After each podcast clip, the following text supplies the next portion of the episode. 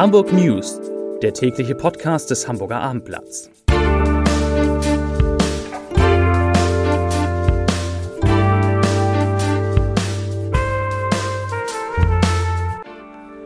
Herzlich willkommen zu einer neuen Podcast-Woche mit dem Hamburger Abendblatt. Mein Name ist Lars Heider und heute geht es um die Aufhebung der Impfpriorisierung in den Hamburger Messehallen. Weitere Themen ein Mann zielt mit einer Pistole von seiner Dachterrasse auf Polizisten, VW-Transporter werden in Hamburg am häufigsten gestohlen und Hagenbecks EM-Orakel hat einen wichtigen Tipp für das Spiel Deutschland gegen England.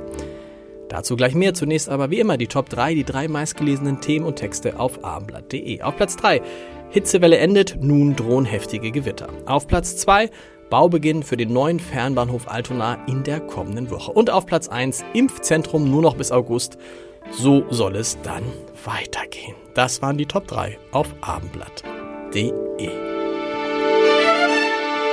Das tierische EM-Orakel Yashoda hat einen Sieg für Deutschland gegen England vorausgesagt. Die 42 Jahre alte Elefantendame zog heute im Tierpark Hagenbeck die deutsche Fahne aus einem Weidenkorb und prophezeite so den Erfolg für das Achtelfinalspiel am morgigen Dienstagabend. Ich denke mal, damit können wir alle leben sagte Tierpfleger Michael Schmidt dazu. Yashoda hat sich übrigens in den vergangenen Wochen zu einem echten Tippexpert entwickelt, hat sowohl die deutsche Niederlage gegen Frankreich als auch den Sieg gegen Portugal, Portugal vorhergesagt.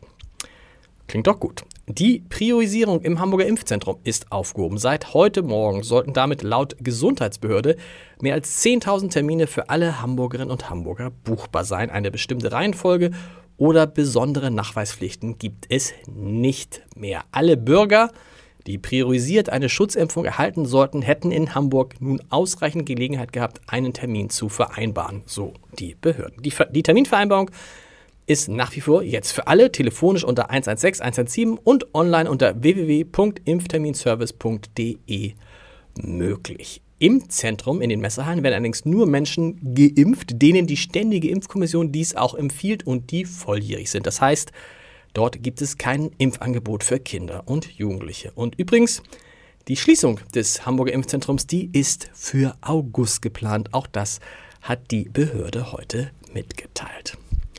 Mit Blick auf die rasche Ausbreitung der ansteckenderen Delta-Variante auch in Deutschland dringen immer mehr Länderchefs darauf, Test- und Quarantäneregeln bei der Einreise aus dem Ausland zu verschärfen. Hamburgs Bürgermeister Peter Tschentscher, der gehört auch dazu und kritisiert, dass bei Einreisen aus Risikogebieten derzeit ein einmaliger, einfacher Antigentest reiche, um eine Quarantäne zu vermeiden. Das ist ihm zu unsicher. Stattdessen sollten, sollten alle nicht geimpften Reiserückkehrer aus Risikogebieten und Hochinzidenzgebieten grundsätzlich in Quarantäne gehen, die frühestens so Schenscher nach fünf Tagen bei einem negativen PCR-Test aufgehoben werden dürfe. Was fehlt noch? Die Corona-Zahlen von heute. Heute sind in Hamburg 15 Neuinfektionen gemeldet worden. Das ist ein Fall mehr als am Montag vor einer Woche. Damit stagniert der Inzidenzwert und liegt weiter bei 9,4 Neuinfektionen je 100.000 Einwohner in den vergangenen sieben Tagen. 945.000 Menschen sind in Hamburg bereits einmal gegen das Virus geimpft worden. Ihre Zweitimpfung haben 632.000 Bürger bekommen. Und in Hamburgs Krankenhäusern werden derzeit 36 Corona-Patienten behandelt, 17 davon auf einer Intensivstation. Das war's zu Corona. Einen SEK-Einsatz hat es heute früh im Kapellenweg in Wilsdorf gegeben, das ist im Hamburger Süden. Dort hatte ein 34-Jähriger zuvor damit gedroht, seine ehemalige Lebensgefährtin mit einer Schusswaffe umzubringen. Spezialkräfte des Sondereinsatzkommandos, kurz SEK, rückten zur Verstärkung der Polizei ein. Der Tatverdächtige stand bei Eintreffen der Beamten bereits auf einer Dachterrasse und richtete eine Waffe auf die Polizisten. Daraufhin gab ein SEK-Beamter zwei Schüsse in Richtung des Mannes ab, ohne jedoch den 34-Jährigen zu treffen. Seine Kollegen stürmten derweil das Gebäude, überwältigten den Tatverdächtigen und nahmen ihn vorläufig fest. In der Wohnung wurde eine geladene scharfe Schusswaffe sowie Munition sichergestellt.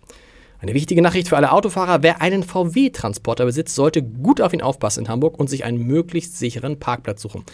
Kein anderes Fahrzeugmodell wurde im vergangenen Jahr so oft in Hamburg gestohlen wie der beliebte Familientransporter. Das geht aus einer internen Statistik der Hamburger Polizei hervor. Auf Platz 2 in der Rangliste der bei Autoteam beliebtesten Fahrzeuge landete BMW mit seinen Dreier- und Vierer-Modellen. Auf Platz 3 folgt der Range Rover. So sieht's aus. Ich wünsche Ihnen einen schönen Feierabend. Heute Abend um 21 Uhr nicht vergessen, spielt Frankreich gegen die Schweiz. Und wenn Sie danach oder davor noch Lust haben, sich neue Podcasts des Hamburger Abendblatts anzuhören, nichts ist leichter als das auf www.abendblatt.de slash podcast finden Sie alles dafür, was Sie brauchen. Hören Sie mal rein und wir hören uns morgen wieder um 17 Uhr mit den Hamburg News. Bis dahin, tschüss.